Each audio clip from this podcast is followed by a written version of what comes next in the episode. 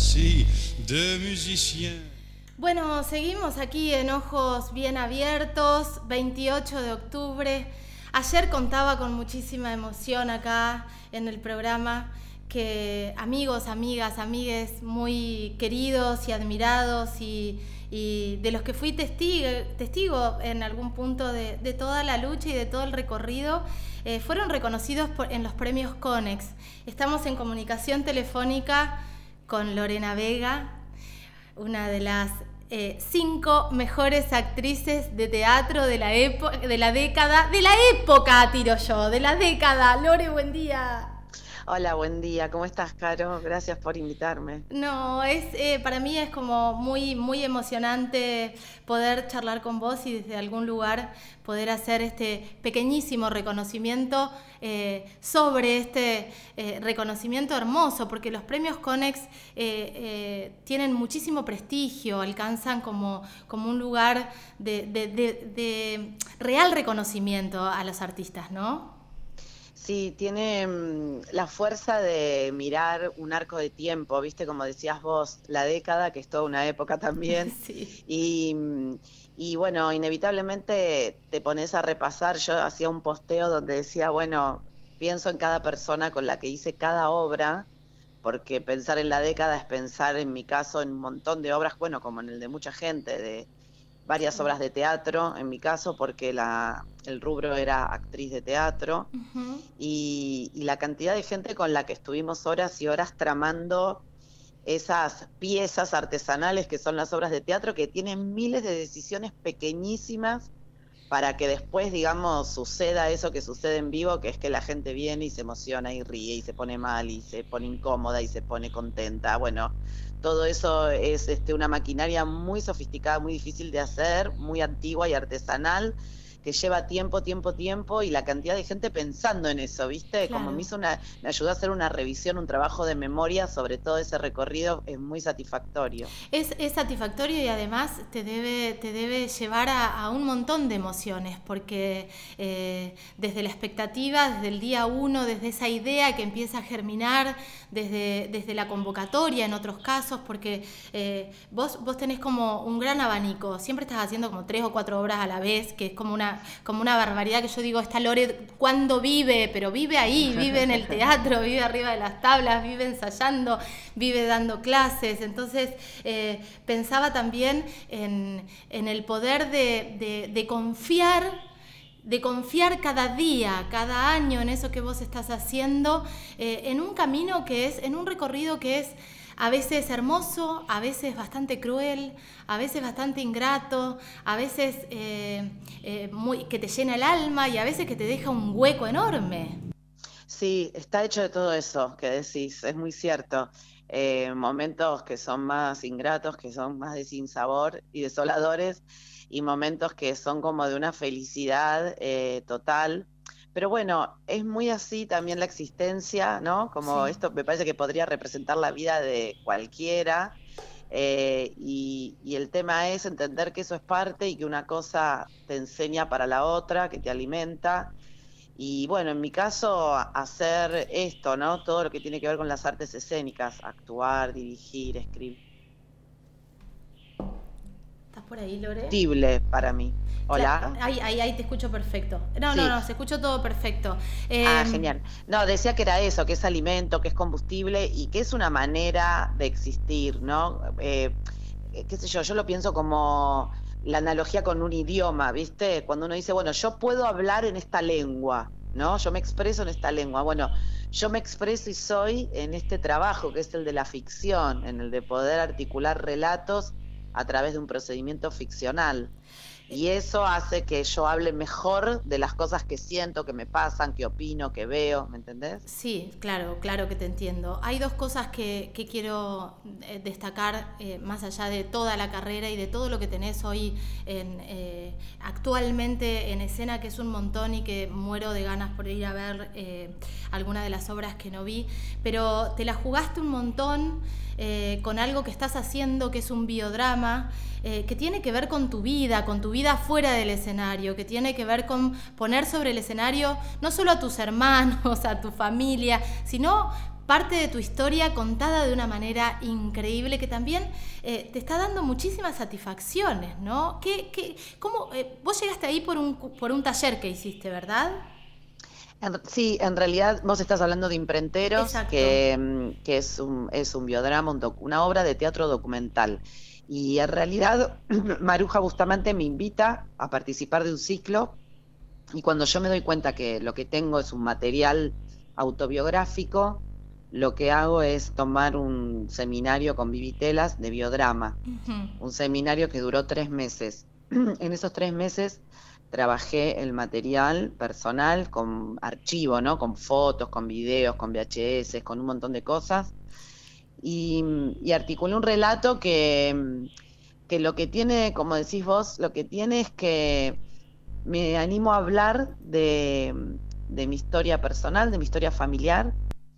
Y esa historia familiar creo que podría ser la historia familiar de cualquier este, familia de Argentina Em, donde hay una familia que quizás tiene trenzado el tema de, del trabajo, el trabajo en común entre las personas que son parte de la familia y todas las tensiones que se arman en una época en particular, donde, digamos, la mirada patriarcal, digo, sigue existiendo, pero ahora por lo menos la estamos discutiendo, pero era un momento que no había, que no estaba instalada la discusión masivamente. Entonces, bueno, creo que pone, eso también lo pone en juego y, creo que, la recepción no solo es por la identificación, sino porque cuando escuchamos algo que es genuino, eh, de eso no nos podemos separar. Entonces lo que yo siento es que el público eh, percibe y adhiere a que hay una voz honesta que está diciendo algo que le pasa, con estrategias, con estrategias artísticas, con estrategia escénica, porque yo me dedico a eso. Eh, digo, es como la analogía también me gusta hacerla con la música, que para mí aparte el teatro es música, pero digo, porque es ritmo. Cuando escuchas un tema, que vos decís, no entiendo por qué me sacude, pero me lo escucho y me mueve el cuerpo, hay algo de eso que para mí tiene que pasar con las obras. Y lo que yo creo es que la palabra eh, y el trabajo sonoro de la obra en general es tan honesto y tan claro que, bueno, sacude, ¿viste?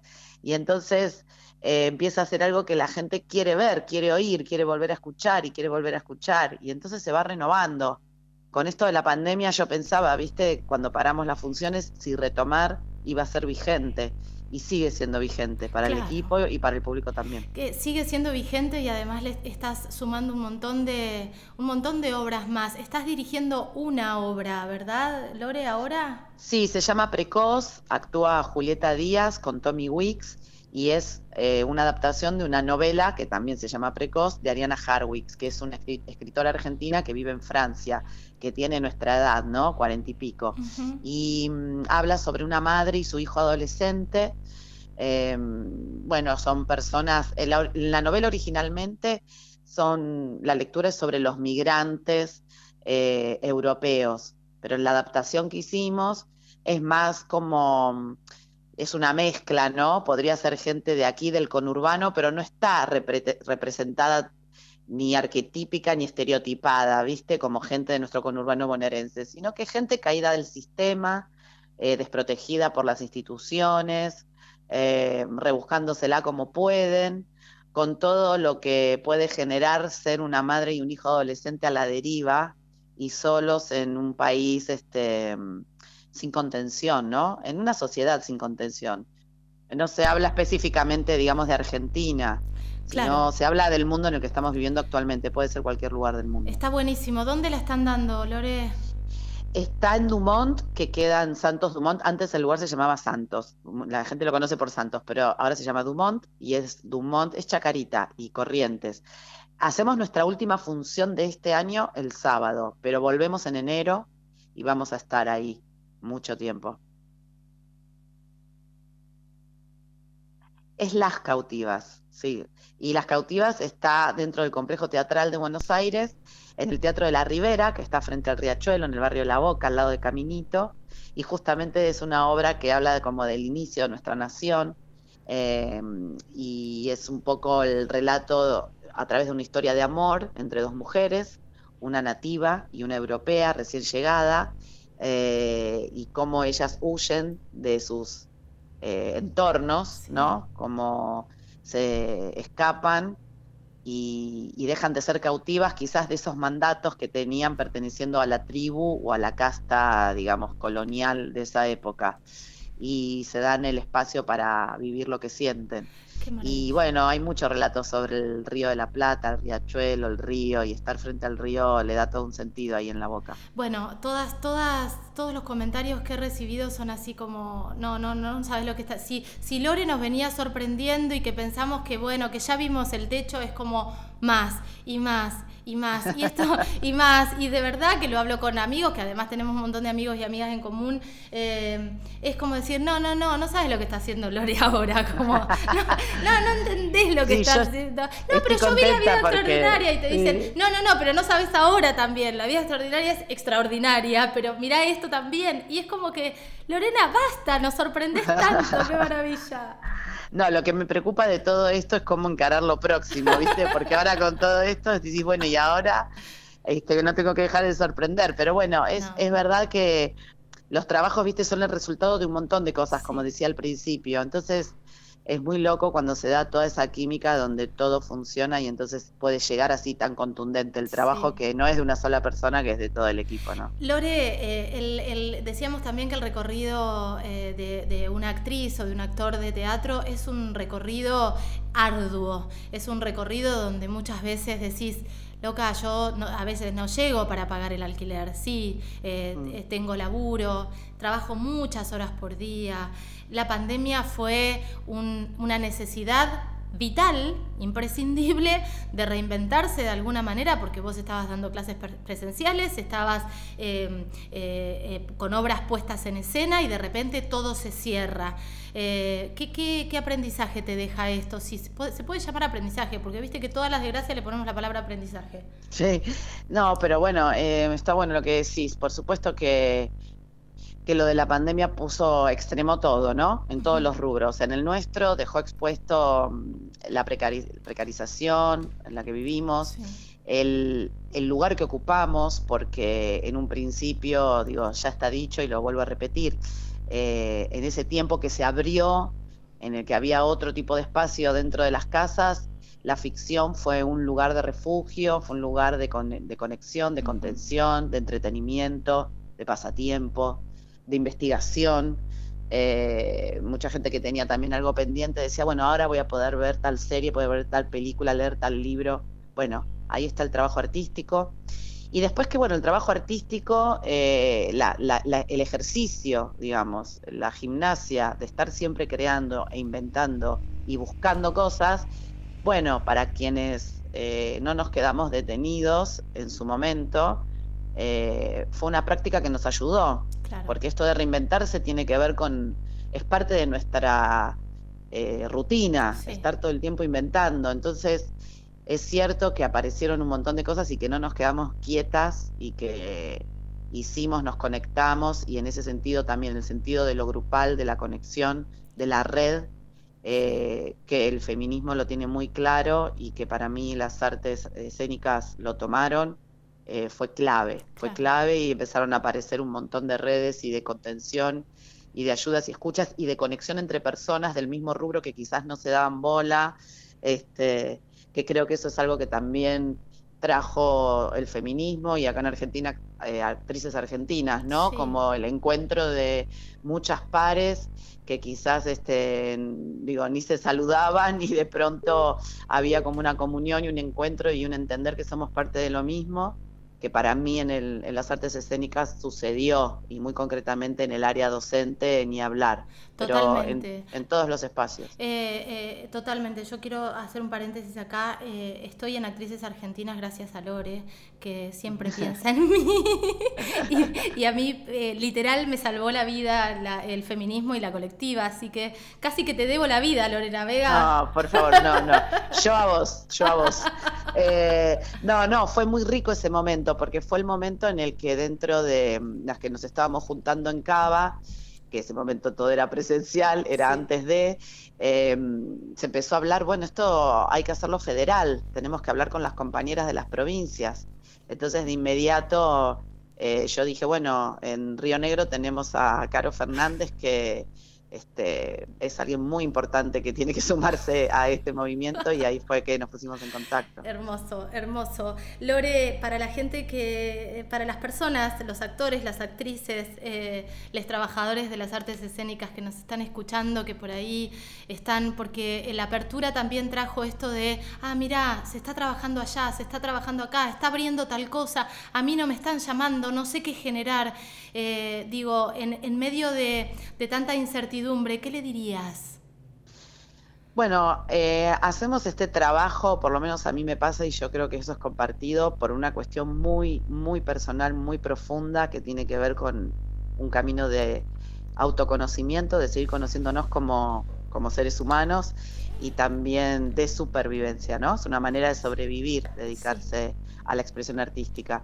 Entonces me parece que eso es lo primario, lo fundamental y hay que seguir haciéndolo porque es algo que nos, que nos satisface, que nos llena, que nos completa. Yo creo que esa fuerza presente siempre va a generar una, onda expansiva alrededor. Y me parece que no hay que detenerse ante nada, que hay que confiar y lo que ya dijimos y tender redes. Yo creo que ahí eh, hay que nombrar lo que se desea y lo que se quiere hacer y lo que se necesita también.